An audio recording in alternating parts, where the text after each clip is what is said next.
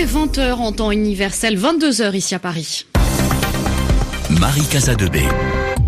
Bonsoir à tous, bienvenue dans le journal en français facile que j'ai le plaisir de vous présenter avec Zéphirin Quadio. Bonsoir Zéphirin. Bonsoir Marie, bonsoir à tous. À la une de l'actualité, la République démocratique du Congo, le président Joseph Kabila ne sera pas candidat à la présidentielle du mois de décembre. Son camp a choisi un ancien ministre de l'Intérieur.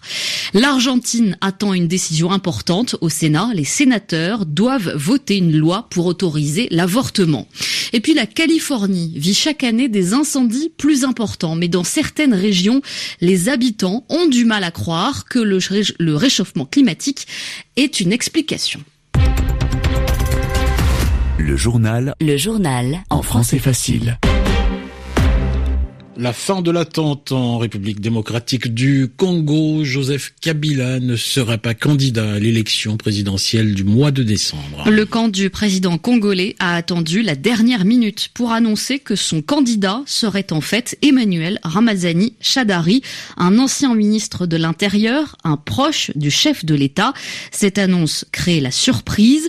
Joseph Kabila est resté jusqu'à aujourd'hui très ambigu. Il n'a pas été précis sur ses intentions pour l'élection présidentielle. La constitution du pays lui interdit de présenter une nouvelle candidature, mais cette élection a été repoussée deux fois depuis la fin de l'année 2016, laissant penser qu'il voulait rester au pouvoir. Son camp a donc finalement choisi un dauphin, un successeur, son portrait par Alexis Guilleux. Emmanuel Ramazani Chadari est député congolais, élu en 2006, puis réélu en 2011 dans le Maniema, sa province natale. Un homme né en 1960 qui a participé à la création du PPRD au début des années 2000 avant d'en gravir les échelons. Il a dirigé le groupe parlementaire à l'Assemblée.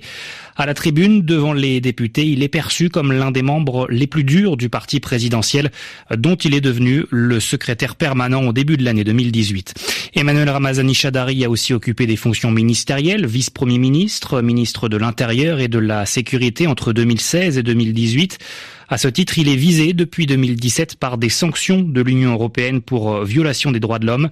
Officiellement en charge des services de police et de la coordination du travail des gouverneurs provinciaux, l'UE le considère responsable de l'arrestation d'activistes et d'opposants, d'usage disproportionné de la force et de mesures de répression euh, contre les membres de l'organisation Bundudia Congo à Kinshasa et dans l'ouest du pays. Répression également dans les Kassai, dans le centre de la République démocratique du Congo.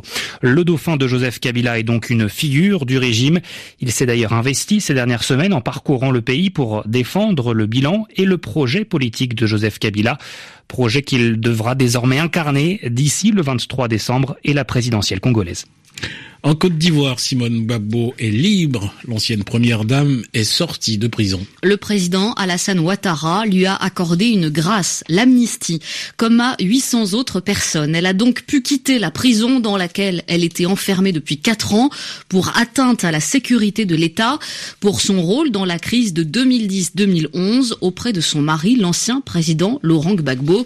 Euh, le président, euh, l'ancien président qui lui est toujours emprisonné à la Cour pénale internationale il est jugé pour crime contre l'humanité. En Argentine, le Sénat doit voter une loi ce mercredi sur l'autorisation de l'avortement l'interruption volontaire de grossesse. Ce vote aura lieu dans la nuit de mercredi à jeudi. Selon la presse, le texte devrait être rejeté. Les sénateurs risquent de voter non dans ce pays très catholique. Agostina Agudin représente le Front féministe de Buenos Aires, la capitale argentine. Elle raconte que beaucoup d'Argentins se mobilisent pour que la loi soit acceptée.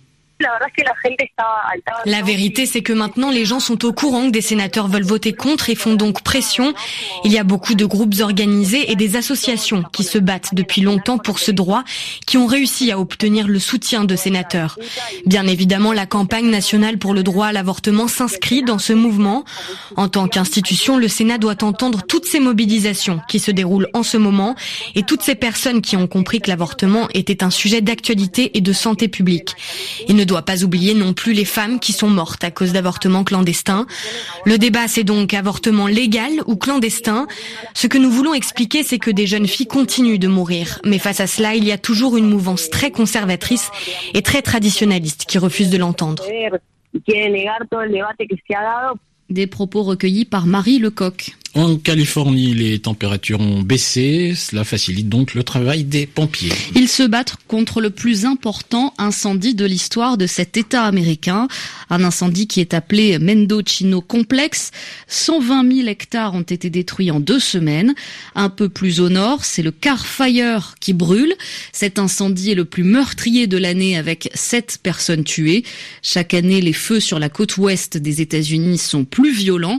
Des études scientifiques publiés dans des médias accusent notamment le réchauffement climatique, c'est-à-dire la montée des températures. Mais dans les régions les plus conservatrices, les habitants n'y croient pas. Dans la ville de Reading, où des quartiers ont été détruits, le reportage de notre envoyé spécial Éric de Salve. Vicky et Dave, deux retraités californiens, ont vu le feu dévaster leur quartier. Plusieurs maisons de leurs voisins ont été détruites. À 67 ans, tous deux assurent n'avoir jamais vu un tel incendie. Never, never in our lives. Sécheresse, accident, Vicky pense connaître la cause du départ de l'incendie, mais le lien entre réchauffement climatique et feu de forêt évoqué par les médias américains, avis scientifique à l'appui, ne la convainc pas du tout. Non, non, non, non, ça n'a rien à voir avec le réchauffement climatique. Cette région a toujours été pluvieuse en hiver et sèche en été. À Reading, où le climato-sceptique Donald Trump a recueilli 65% des voix en 2016, la majorité des habitants ne croient pas au réchauffement climatique. Pourtant, Gabe Otterdale, porte-parole des pompiers de la ville, prend cette piste plus au sérieux pour expliquer l'intensification des feux gigantesques en Californie. Cela fait clairement partie de nos discussions en ce moment. Chaque année, on a des feux plus vastes et plus destructeurs et cela semble de plus en plus fréquent. Quand les températures augmentent, l'humidité baisse et l'atmosphère devient encore plus chaude, ce qui peut changer beaucoup de choses pour les pompiers. Avec ces feux, nous devons nous préparer au pire en permanence. Avis partagé par le gouverneur de Californie, très en pointe sur les questions climatiques. La tendance aux incendies records, dit Jerry Brown, est maintenant la nouvelle norme. Éric de Salve, Reading, RFI. Des feux brûlent aussi au Portugal. Les vents sont très forts. 1400 pompiers travaillent en ce moment avec l'aide de bombardiers d'eau, ces avions qui peuvent lâcher de l'eau au-dessus des incendies. Mais ils sont débordés. Il faudra plusieurs jours avant que la situation s'améliore.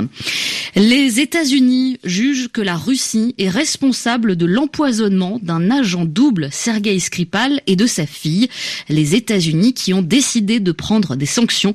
Elles commenceront le 22 août. Et puis les États-Unis, toujours, ils ont augmenté les taxes sur les produits chinois. La Chine euh, fait la même chose. Pékin a décidé de créer des taxes de 25% sur des produits américains, 333 produits exactement, dont le pétrole brut ou encore certaines automobiles euh, sont concernés. Le patron du groupe automobile Tesla pense à sortir son entreprise de la bourse. Le Sud-Africain Elon Musk l'a annoncé hier mardi sur le réseau social Twitter. Juste après le cours de l'action, les parts de l'entreprise placées en bourse ont perdu 8% de leur valeur. Tesla a précisé que la décision finale sera prise plus tard, après le vote des actionnaires, c'est-à-dire les copropriétaires de l'entreprise. Les précisions de Myriam Berber. Les polémiques via Twitter, Elon Musk en a l'habitude. Mais cette fois-ci, son dernier tweet a semé une belle pagaille à Wall Street. Il a évoqué le retrait de Tesla de la bourse à partir du moment où l'action atteindrait 420 dollars. À ce prix, la valeur de l'entreprise se montrait à plus de 70 milliards de dollars, soit 20 milliards de plus qu'avant le tweet. L'homme d'affaires sud-africain souhaite soustraire son groupe aux impératifs financiers de la bourse pour lui redonner de la sérénité sur le long terme. Après huit ans d'existence, les résultats se font en effet attendre et la concurrence des constructeurs automobiles européens est rude. Pour compenser son départ de la bourse et se financer, Elon Musk veut notamment proposer aux investisseurs de rejoindre un fonds. Des rumeurs évoquent une prise de participation d'un fonds souverain saoudien. La décision finale reviendra aux actionnaires, des actionnaires qui lui ont accordé il y a quelques mois une rémunération de 56 milliards de dollars pour qu'il reste aux commandes de Tesla.